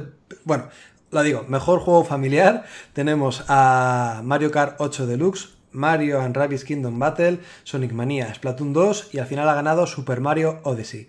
Digo, es que me hace gracia porque la dijeron así de repente, pim, pam, esta categoría ha ganado, tata, y la gente se quedó diciendo, aplaudo, no aplaudo, ¿qué hago? si veis la gala, ese momento es mágico, porque es como, madre mía. Un, no aplauso, un no aplauso. no, no, no, es que se quedan pillados diciendo, madre mía, pero ¿qué hago? ¿Quién ha ganado? ¿Qué, premio? Fue todo tan deprisa, tan, no sé, tan raro todo, que, que es una lástima. Igual que el mejor juego de lucha, que tampoco se dijo o se dijo así de pasadilla, que es como, no, tíos, esto sí que requiere un tiempo y bueno, pues un homenaje o algo, no sé, algún galardón algo más especial para el título. Entre los nominados teníamos a ARMS, también Marvel vs. Capcom Infinite, Nidhogg 2, Tekken 7 y se lo ha, ganado este premio, este reconocimiento para Injustice 2. Aquí hay poca duda, ¿no, Albert? Sí, ya creo que lo, tratamos en el, programa especial de la semana pasada, en otros podcasts. Y aquí la propuesta de NetherRealm Studios es la más completa, la más pulida y en términos generales la que mejor, la que mejor ha, salido e, este año en cuanto al género de, lucha. Tekken 7 tiene algunos resquicios que debería, deberían haber salido mejor como para merecerse el premio. Pues seguimos con el mejor juego de rol, no vamos a pararnos mucho, que si no esto se nos hace súper largo. Nominados: Nier Automata, Divinity Original Sin 2, eh, Final Fantasy XV, South Park, eh, Retaguardia en Peligro y Persona 5. Este sí que, bueno, la ha ganado Persona 5, perdona, y yo creo que merecido, ¿no? Es un título que pese a que parece de nicho, porque es un título super japo, al final se está abriendo mercado aquí también en Europa, en Estados Unidos, y está calando hondo entre los jugadores aficionados a los títulos de rol. Sí, me sorprende eh, ver tanta calidad entre, entre los títulos de esta, de esta categoría y ver cómo Persona 5 se ha alzado con el premio. ¿no? Es totalmente merecedora, pero Final Fantasy XV también, también está ahí y creo que, están realizando una labor bastante titánica en este sentido porque es que mantienen el juego actualizado con mucho contenido y es un juego que da horas, horas, horas y horas. Eh, también una lástima que Persona 5 aquí en nuestro territorio no tenga el filón que tienen otros. Eh, digamos que en este sentido es uno de los aspectos por los cuales no llega a Xbox One y es una pena perderse, este título. Pues sí, tanto el 4 que también fue muy bueno como este 5, la verdad es que son títulos para echar horas, pero bien echadas. Seguimos categoría de mejor juego de acción barra aventura Aquí está Bueno, vamos a ver, como nominados Horizon Zero Dawn, Super Mario Odyssey, Assassin's Creed Origins, Uncharted, el legado, legado perdido de los Legacy, y lo ha ganado The Legend of Zelda Breath of the Wild. ¿Qué pasa, Albert? ¿Cuál querías que ganara? Aquí, claro, claramente Assassin's Creed Origins, o sea, la propuesta y la vuelta de, de la licencia de Ubisoft merece de, de un reconocimiento de ver que realmente se pueden hacer las cosas bien y que puedes resucitar una, serie que has quemado hasta la saciedad de la mejor forma posible. Es cierto que hay cosas que todavía están por mejorar, que hay que pulir, que, es un juego muy grande como para poder eh, controlarlo todo, pero creo que se merecía un reconocimiento en estos Game Awards y no se le ha dado ninguno estaba nominado en muy pocas categorías e incluso no se le ha dado eh, la importancia que igual merecía. Eh, no entro a discutir si The Legend of Zelda es mejor que Assassin's Creed. Eh, de hecho, se dice que este Origins bebe en parte o se les compara un poco con este Breath of the, Wild, pero no sé, creo que, que se podría haber llevado perfectamente ese, galardón. Yo es que no he jugado al Assassin's Creed Origins, no, no he tenido el gusto de jugarlo. De Legend of Zelda Breath of the Wild sí, y me gustó mucho.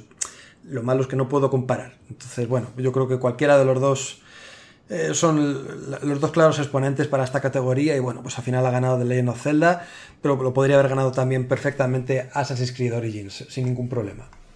Como ya uno ya sabemos que se ha llevado el pelotazo, el otro pues dejarle un poco el premio de consideración. Mejor juego de acción. A ver aquí. Como nominados, Cuphead, Destiny 2, Neo, Prey y lo ha ganado Wolfenstein 2. Se ve que, bueno, pues la vuelta a los mata-mata con los nazis, pues ha gustado a los jueces de, Game Awards y han eh, puesto a Wolfenstein 2 como ganador de esta categoría. Creo que no se puede discutir esta categoría. es que en cuanto a juegos de acción, lo, tanto Wolfenstein como Doom son los padres y eh, se nota, se nota en cuanto sale un título bien hecho, con cariño, con mimo y que se le ha dedicado su, tiempo de desarrollo y, ver cómo, salen tan bien es, es totalmente de agradecer para, el usuario y el aficionado. es que como juego de acción puro y duro, esencia de pegar tiros por pegar tiros y ya está, es que está claro que tiene que ser Wolfenstein 2, porque Prey no es que sea mala propuesta, pero mucho más tranquilo. Destiny 2 también tiene una parte rolera que a lo mejor difiere un poco de juego de acción como puede ser Wolfenstein 2, tal. Bueno, pues yo creo que es un, premio merecido. Eh, por cierto, hicieron mucha apología por eh, el juego single player, los chicos de Bethesda. Me parece un spot que hicieron en la Game Award muy bueno. ¿eh? Si lo podéis ver, el cariño que tiene esta gente al juego single player es una pasada y lo demuestran en, The Game Awards y ojalá lo sigan haciendo hasta el fin de sus días porque de verdad que mira qué juegos hacen, así que un reconocimiento para, la empresa y para las pequeñas desarrolladoras que componen Bethesda, ¿no? Tanto Machine Games como Arkane como ID Software, la verdad es que están haciendo unos trabajos espectaculares dentro del entorno single player. Seguimos, aquí no me voy a parar mucho. Mejor juego de realidad virtual. Eh, ha ganado Resident Evil 7 Biohazard. Yo creo que es el único juego juego, porque el resto son experiencias de esas que llaman. Seguimos. Esto no sé ni lo que significa, Albert, échame una mano. El mejor juego handheld, ¿qué es handheld es, digamos, eh, realizado a, mano. Ah, vale, pues nada, la ha ganado Metroid Samus Returns. Mercury Steam se ha llevado el título. Aquí había una un nominado que era el, juego de Yoshi, el Woolly World, este, que oye, pues, pues si es hecho a mano no estaría eh, mal que hubiera ganado él. ¿eh? Bueno, porque tiene ese. Es, bueno, a ver, los juegos, los últimos juegos de, de Yoshi este, los han dotado de un aspecto artístico muy, muy llamativo y que le, sienta como anillo al dedo, que es el aspecto lana este que le dan. Y lo hace mucho más entrañable de lo que ya es, ¿no? Pero lo cierto es que este, eh, este título tampoco salió tan redondo como se esperaba.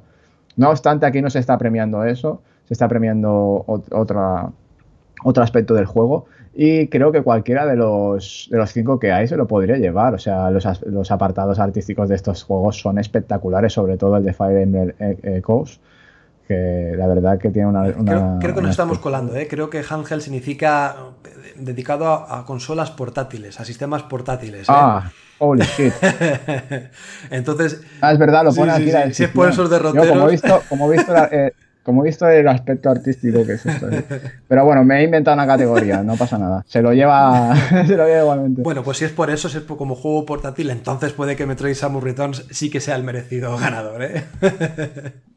Pero es que aquí, aquí hay claramente. Bueno, de hecho, por eso solamente hay juegos de Nintendo, porque es que la, eh, el monopolio del título de, consola de portátil, sí. portátil es, de, Nintendo. Y básicamente. Eh, por eso, por eso eh, ha pasado eh, estas, estas eh, nominaciones. Luego, decir que Metroid Samus Returns no sabía bien en qué está encarada esta categoría, no había leído la descripción, me pensaba que era, me pensaba que era por el apartado artístico. y, me sonaba raro por ver lo del Metroid Samus Returns, porque creo que no lo es. es, un, es, un, desarrollo español y como tal me, me enorgullezco de verlo aquí. Es que tengo un especial cariño con Mercury Steam esta, digamos, este reboot de la segunda entrega de Metroid eh, se ha hecho con un cariño exquisito y les ha salido muy, muy redondo. Así que me alegro muchísimo. Pues sí, cualquier reconocimiento a un estudio patrio, bienvenido sea, ¿no? Y Mercury Steam, pues le deseamos desde aquí lo mejor, tanto en sus juegos que ya han salido como en sus futuros proyectos. Qué bonito me ha quedado. Seguimos, mejor juego para móviles. El ganador ha sido Monument Valley 2.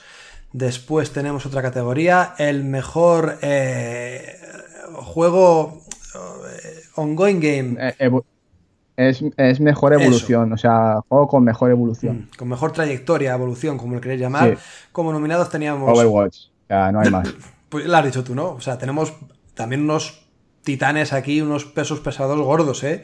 PUBG, Destiny 2, Grand Theft Auto Online, Rainbow Six Siege, Warframe, que ojito con Warframe, que esto da para, otro mundo abierto de la cantidad de, contenido que tiene este juego gratuito o, free to play. Y el ganador ha sido Overwatch. ¿Algo que alegar? Mira, nada, señoría. O sea, totalmente de acuerdo. Vale. no, a ver, lo cierto es que el título eh, le cuesta a Blizzard de, ir introduciendo los parches, ir introduciendo las, digamos, el contenido y de ir lanzando, digamos, los personajes, los mapas y demás. Eh, sabemos que hay eh, programado eh, tres héroes para, para el año y no sé si eran dos o tres mapas o alguno más y sabemos que van a salir, pero es que tardan mucho en aplicar, eh, digamos, eh, los cambios anunciados, eh, tanto en, personajes como, como los, mapas y demás. en ese sentido, pues les, les achaco ese, esa tardancia en aplicar las actualizaciones y todos los, los arreglos y la aplicación de los contenidos. Ahora vamos a recibir el, el evento de Navidad y, y eh, son, son épocas en las cuales pues Overwatch está mucho más vivo, tiene muchos más jugadores y se nota. Y eh, en ese, en ese, ese aspecto me, digo, me reitero porque es que en cuanto eh, se ve un movimiento por parte de la compañía, el juego, pues así como la compañía lo agradece. Muy bien. Pues seguimos el juego con mayor impacto, esto significa el, juego con mayor mensaje profundo, un mensaje profundo que tenga un significado social latente. Lo ha ganado Hellblade Senua Sacrifice. Seguimos, seguimos, seguimos con el premio el mayor número de casas hipotecadas que se lo lleva Cuphead. Ah, no, que esto no era un premio, perdón. Luego, la mejor performance, esto es pues los actores que han dado, cedido su cara, su cuerpo para recrear a los personajes de los juegos. Lo ha ganado Melina Jorgens, la, eh, que, protagoniza a Senua de Hellblade Senua Sacrifice. Seguimos, ya queda poquito chicos, el mejor diseño de audio eh, se lo ha llevado también Hellblade Senua Sacrifice. Aquí teníamos pesos pesados como Super Mario Odyssey, Legend of Zelda, Destiny 2 y Resident Evil 7. Al final ha sido el título de Ninja Theory quien se lo ha llevado. Después, eh, la mejor música. Tenemos Persona 5, Super Mario Odyssey, The Legend of Zelda Breath of the Wild, er, Cuphead, Destiny 2 y Nier Automata. A mí me ha chocado, la verdad es que no he escuchado nada de Nier Automata y me ha chocado que lo ganara esta categoría sabiendo cuál es eh, la composición, por ejemplo, de Cuphead, o sabiendo cómo suena The Legend of Zelda o Super Mario Odyssey, me ha sorprendido este Nier Automata. ¿Tú crees que es para tanto? No sé si has degustado su OST. No la he, podido degustar, pero yo te puedo decir que la primera es una auténtica barbaridad. Si la segunda está tan, tan bien o cerca de la primera, eh, te digo que es totalmente merecedor de este premio. Y teniendo eh, tales eh, rivales como los que, los que tienen la categoría, como Destiny 2 no se queda corto, yo me reiteré en cuanto analice el juego de que tiene una muy buena banda sonora y Cage ya sabemos que también, pero si está ahí es por algo. Y no lo he escuchado, lo voy a hacer eh, cuando pueda, viendo que, ha, ganado el premio, así que veremos a, ver, a ver qué tal está. Es más, lo harás, escucharás su música si escuchas el podcast, porque yo creo que voy a poner alguna cancioncilla de Nier Automata ya por, yeah. Seguimos. Eh, la mejor dirección de diseño, el arte de los juegos. Como nominados Horizon Zero Dawn, Persona 5, Legend of Zelda Breath of the Wild, Destiny 2 y se lo ha llevado Cuphead. Bueno, aquí yo creo que poca duda hay, ¿no? En plan, más original que Cuphead, imposible. Aquí no hay, no hay ninguna duda, eh, a pesar de que el resto también tiene una dirección artística muy buena, pero es que la de Cuphead es, es pero para quitarse el sombrero. O sea, es que el detalle de los escenarios no lo sabes tú bien eh, cómo está cuidado. O sea, lo has, podido. Sí, sí, pasaste. Que, eh, de verdad, ya pues ya lo sabes. Es que el detalle que han tenido los chicos de este estudio en, en, todo, en, todos los escenarios, el diseño de los personajes, en todos los enemigos, es, es totalmente de, locos. O sea, no, no. Y además hecho a mano. O sea.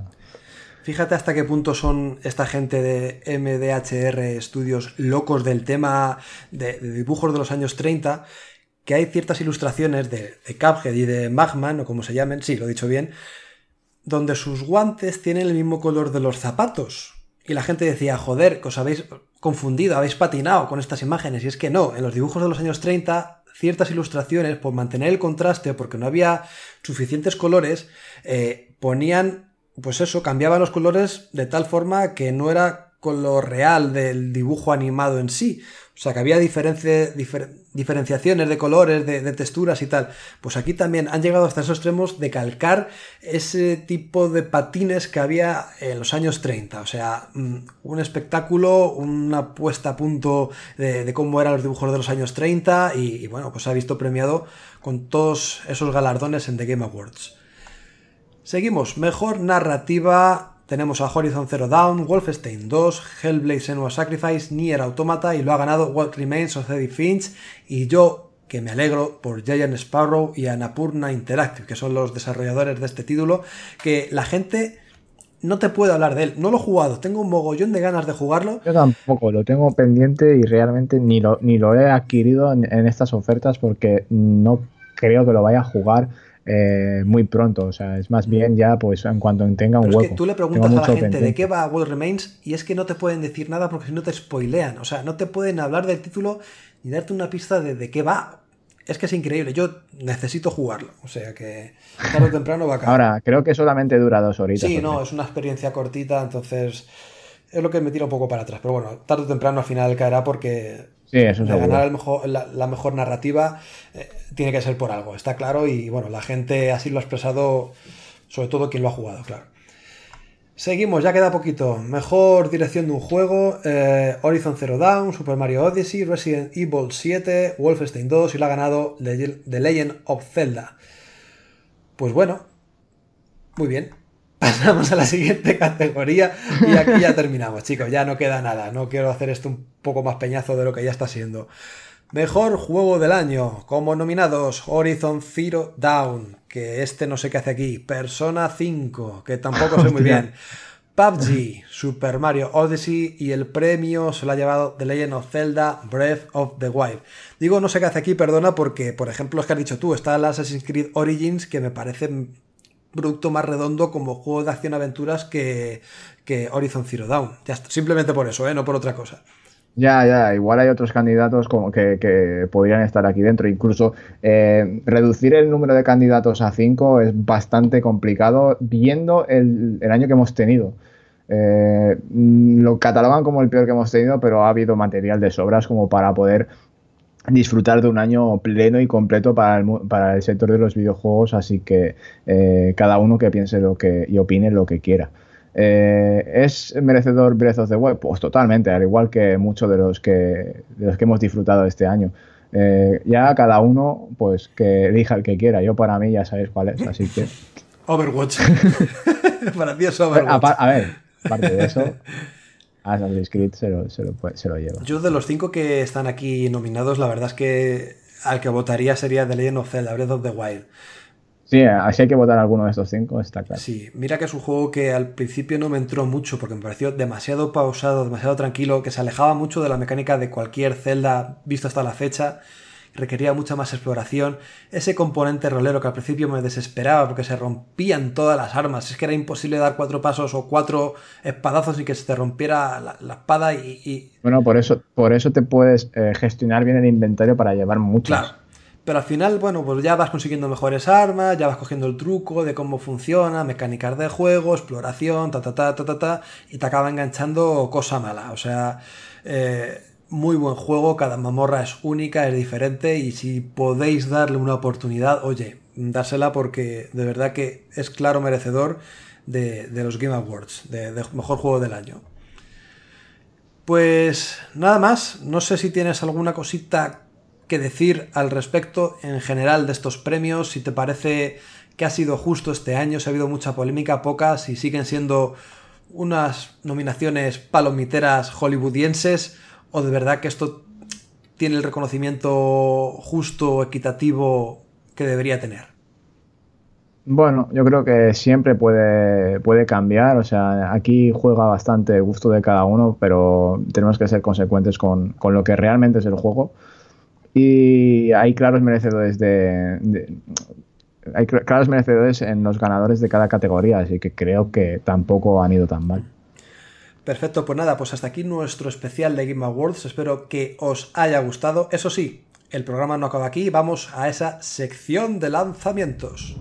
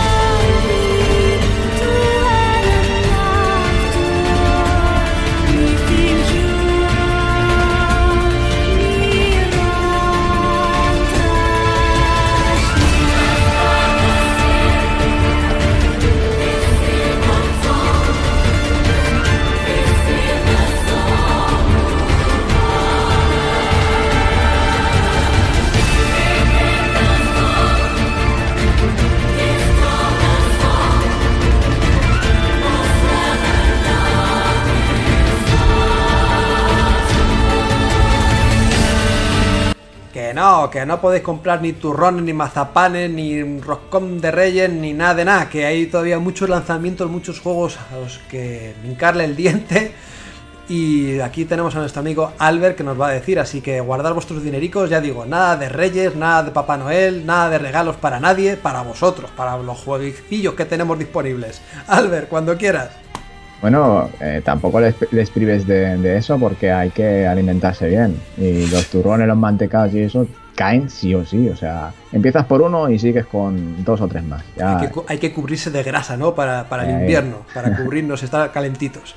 Bueno, pues aquí vamos a repasar los lanzamientos del 11 al 17 de diciembre, que bien pueden entrar eh, algunos en vuestra lista de, estas navidades. Así que vamos a ello. Hay mucho DLC, aviso, así que vamos allá. Eh, empezamos el día 11, el lunes tenemos el DLC de, de Battlefield 1, Battlefield 1 Turning Tides la nueva expansión, que ya sabéis que hay programada una serie de contenido de aquí a final de, año, así que aquellos jugadores de Battlefield 1 estarán encantados. Seguimos con el día 12 con unos lanzamientos muy interesantes como el PlayerUnknown's Battlegrounds, Okami HD, Resident Evil 7 Biohazard Gold Edition, ya sabéis la, eh, la, edición del juego que conlleva todos los DLCs. Luego seguimos con Fairful Symmetry in the Cursed Prince y nos saltamos al día 13 con un DLC que es el siguiente episodio de Final Fantasy XV, el episodio, el episodio Ignis. Y terminamos el día 13 con Night in the Woods World Autumn Edition, la versión de este título para consolas que ahora se adapta. Eh, terminamos el repaso de lanzamientos de esta semana con el día 15 que tenemos Hammer Watch. Estos son todos los lanzamientos de esta semana, así que nos vemos en la próxima. Vale, retrocompatibles, por cierto, Creo que lo dijo Mayor Nelson, que ya hasta el próximo año, Tururú. Que ya se han cansado de hacer otros compatibles, que lo dejan ya para el 2018. Muy bien, pues nada, pues bastantes jueguecillos DLCs, lo que queráis, títulos independientes para disfrutar de aquí a finales de año, aunque bueno, quién sabe si alguno más cae, que todavía queda hay un resquicio de 2017. Nosotros ya vamos a las despedidas.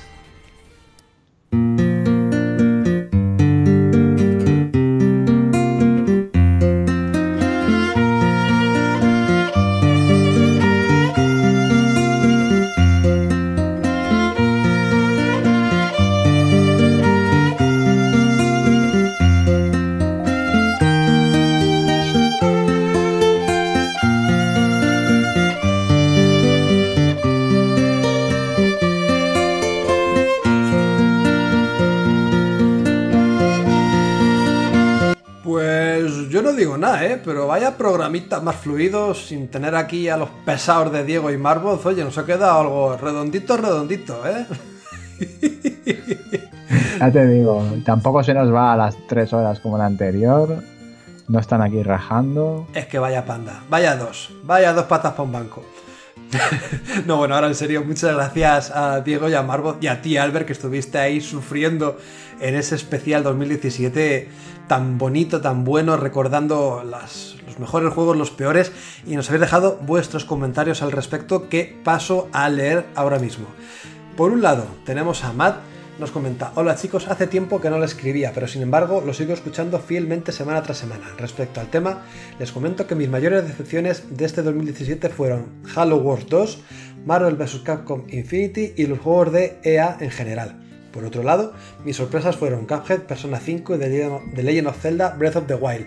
Sí, ya sé que no son de Xbox, pero me enamoré de ambos títulos. Sin nada más que agregar, les deseo lo mejor. Saludos desde Chile. Por data, si alguien me quiere, jugar al Overwatch, les dejo mi Gamertag. Matt Sepúlveda. Pues ahí tenéis a Matt Sepúlveda para poder jugar unas partidillas a Overwatch. Así que Albert, ya sabes ¿eh? lo que tienes que hacer. Bueno, es que, que envíe ahí. pues bueno, pues buenas decepciones. Aunque bueno, Halo Wars 2 yo no lo considero una decepción. Es verdad que no es un estilo que encaja muy bien, ¿no? Con mando o con la consola. Es más un título de, teclado y ratón. De hecho, yo es como lo acabé terminando, ¿no? Empecé en Xbox One, pero luego pasé a, a, jugarlo en ordenador. Me parece un poco más cómodo, pero bueno, aún así se ve bonito, se ve bien y es disfrutable. Pero bueno, supongo que opiniones para todos los gustos y Matt nos ha dejado la suya, así que hace muy bien en hacerlo. Hace muy bien en hacerlo, vale, perfecto. Iván Guillén nos dice, Wolfenstein 2, ¿nadie lo ha jugado? Luego le contesta Diego que están en ello. De hecho, Diego sí que lo está jugando ahora. Albert, tú no sé si has podido degustar Wolfenstein 2.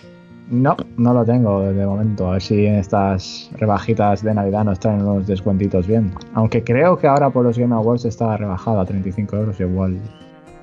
Hmm. Es buena oportunidad, sí señor.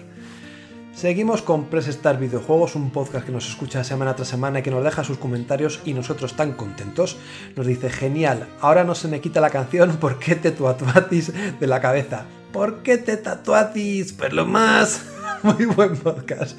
El único juego que me compré en el Black Friday fue Prey, pero entre unas cosas y otras aún ni lo he desprecintado.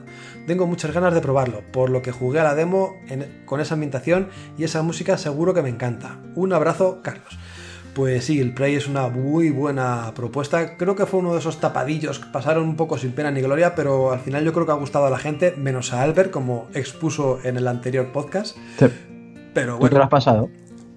No, ni, no lo he jugado ni nada. Ah, pues lo tengo pendiente. Así que ya, ya daré mi opinión cuando lo cate.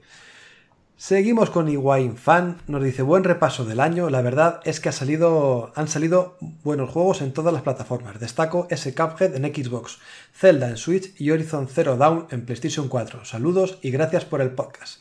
Pues sí, la verdad es que han sido unos señores titulazos los que han salido en este 2017.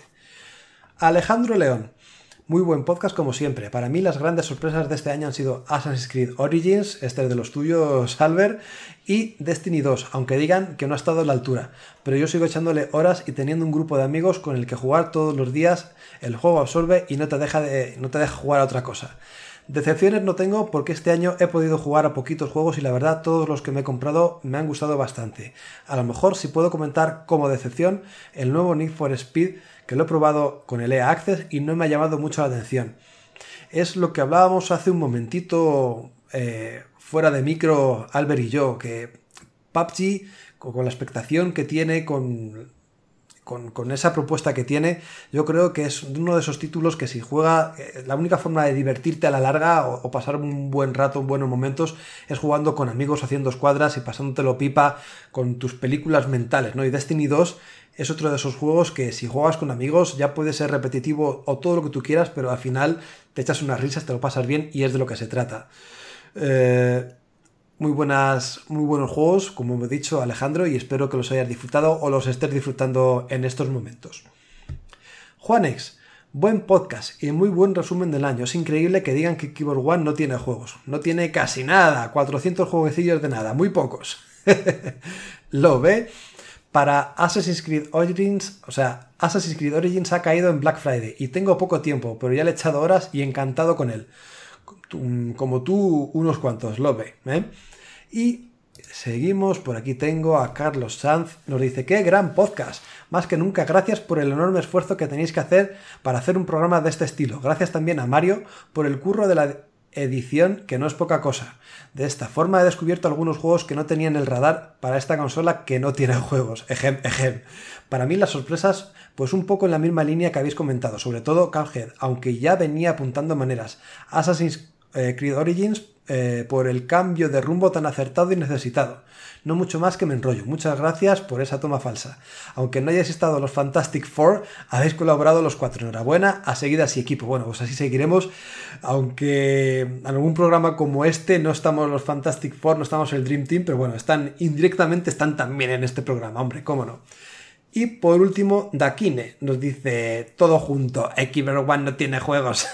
Fantástico podcast, para mí Halo Wars 2 es la mejor sorpresa, por salir de lo normal, los modos multi son una pasada. Pues fijaros que tenemos comentarios dispares, distintos, ¿no? Igual que Dakine dice que Halo Wars 2 ha sido su sorpresa, Matt ha sido su desilusión o su decepción este 2017, total, que cada uno tiene sus preferencias, sus estilos de juego y nos alegra poder escucharos, leeros y bueno, que nos deis vuestra opinión al respecto. Y bueno, pues por aquí los comentarios de Evox, creo que hay alguno por ahí suelto por Twitter, ¿verdad? Sí, hay alguno por ahí suelto que voy a proceder a leer.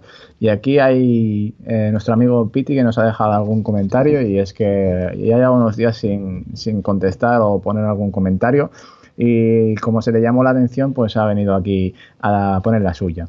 Y es que dice, he estado un poco perdido estos días, pero quería decir que mi GOTI de este año ha sido la completa y exhaustiva revisión ocular que me, que me hizo el maestro Vadillo. Así que Mario me hizo una revisión ocular ahí, le miro las dioptrías y todo. Eh, para el, descanso del resto de oyentes está bastante bien, ¿eh? tiene una hueza visual de un 120%, ven muy bien Piti, así que podéis estar tranquilos que está todo correcto. Perdón, Albert, que te he cortado. Sí, y todo ello sin micropagos, ni Season Pass, ni cajas de loot. Pues eso. Vamos, que se lo hice por la pati. por la patilla encima, ¿sabes? A ver. Bueno, fuera, fuera de coñas, Pity contesta que dice, me quedo con Resident Evil 7 por no decir lo mismo que todos. Porque como fan absoluto de la saga, esta vuelta es un poco más a los orígenes. Actualizándolo con las mecánicas de ahora, ha vuelto a hacer lo, eh, que recupere la fe en esta franquicia. Así que estos son los comentarios de Picdy, pues muy muchas gracias. Eh, por los comentarios. Sí es cierto que Resident Evil 7 ha sido una sorpresa para muchos, incluso para Diego, que es un escéptico de los juegos de terror, ya lo sabéis. Y si ha conseguido eso, pues eh, es señal de que es un buen título. Ya hablamos del programa pasado y es que la verdad que tanto a Marcos como a mí nos encantó. No sé si Mario lo has podido jugar. No, es que tengo un problema. Los juegos de miedo me dan miedo y como me dan miedo lo paso mal y no los juego. pues muy mal, porque te estás perdiendo un juegazo de la par. Ya, ya. Y tenemos un último comentario en Twitter que es de tu enemigo que comunica, dice, ¿para cuándo un podcast multiplataforma? Sé que habrá gente deseando que, deseándolo. Eh, o deseando quejarse. Y más o menos, pues por ahí vienen los derroteros, que igual se nos echan al cuello. A lo mejor algún día de estos que estemos muy aburridos, hacer otro off topic recalcando de nuevo que es un programa que no tiene nada que ver con Xbox o al menos no hace referencia exhaustiva a la consola de, Microsoft, se puede hacer algo. Pero bueno, de momento como hay bastante contenido eh, para la consola, para Xbox One y tenemos ahora los GOTI, los Tatas, cosas por hablar, decir, eh, yo creo que vamos a dejarlo para más adelante eh, en algún momento de vacas flacas, ¿no? Pero bueno, por mí encantado de hacer un off topic sí, Al fin y al cabo aquí a todos nos gustan los videojuegos independientemente de la, plataforma, así que... No, y eso es lo bonito, que te gusten los juegos de cualquier plataforma, disfrutarlos independientemente de, la compañía a la que pertenezca, ¿no? Es, lo bonito de este. Sí, todo menos Arcane Studios, Bethesda y demás. ahí lo deja. bueno, pues algún comentario más por ahí. No, esos son todos. Venga, pues entonces ya sí que vamos a las despedidas. Hoy van a ser cortitas porque solamente te tengo a ti, mi amigo Albert Kojima. Me despido de ti. ¡Kojima! ¡Nor! Y pues eso, muchas gracias por estar en este programa, en este especial de Game Awards. Y nada, que ya queda menos para que acabe este añito, ¿eh? Habrá que hacer alguna cosilla, digo yo. Pues sí, habrá que hacer algún tipo de especial para despedir este añito y sobre todo para, para, despedir el año en el podcast, porque dentro de nada estamos enfrascados en las festividades navideñas y yo creo que algún descansito nos merecemos, o es que aquí no se descansa. ya veremos, ya veremos. No, habrá que descansar. bueno, entre turrón y turrón. Eh, nada, como siempre un placer de, estar aquí. Es muy, muy gratificante eh, leer como estamos leyendo estos comentarios de cariño y que realmente se ve que apreciáis lo que hacemos y que todas esas horas de, grabación, de edición y de que le invertimos a este proyecto como todo lo que viene siendo eh, la web, tanto en YouTube y en todo lo que hacemos, pues es muy gratificante, como digo, y de agradecer que estéis ahí apoyándonos siempre al 100%. Y por otra parte, en el minutito que tenemos para recomendar cositas, pues me gustaría recomendar una serie que creo que ya lo he hecho por, Twitter, que es Troll Hunters. Troll Hunters es una serie de animación eh, animada por DreamWorks y creada por eh, Guillermo del Toro para la plataforma Netflix. La verdad que la tenía en pendientes y no, le había, eh, no me había decidido a, verla porque tenía muchas otras cosas pendientes. Igual eh, no, no era el momento, pero tampoco es muy larga. Son 26 episodios de unos 22 minutitos, o sea, bastante ligerita y amena de ver. Además de que la, historia y la fantasía que propone Guillermo del Toro eh, es muy atractiva y la verdad que, que merece mucho la pena verla porque atrapa desde el principio y de verdad que, que me ha gustado mucho. Eh, el día 15, o sea, es decir, el viernes que viene, sale la segunda temporada, así que no habrá que esperar mucho para aquellos que lo vean ahora, así que adelante. Pues le echaremos un vistacillo porque cualquier cosita que tú recomiendas sí que llega a, mis manos, lo disfruto como he hecho con, y esa va a ser mi recomendación de esta semana, con One Punch Man. Ah, mira. Yo creo que tú lo dijiste hace mil años y, y, la vi el otro día y, hijo, la verdad es que es una pasada. O sea, tensión, nada, o sea, porque no hay tensión, sabes que tu protagonista va a vencer sí o sí, porque no tiene rival alguno, pero te lo pasas bien, son combates súper divertidos, es muy agradable de ver, muy, muy amena. Me ha gustado mucho, ¿eh? Es muy buena serie, sí. Y en cierta forma me recuerda a otras como Dragon Ball, o, salvando, salvando a distancias, claramente pero la, figura esa del personaje todopoderoso y que se, hace a sí mismo y demás, está bien, muy, muy bien plasmada.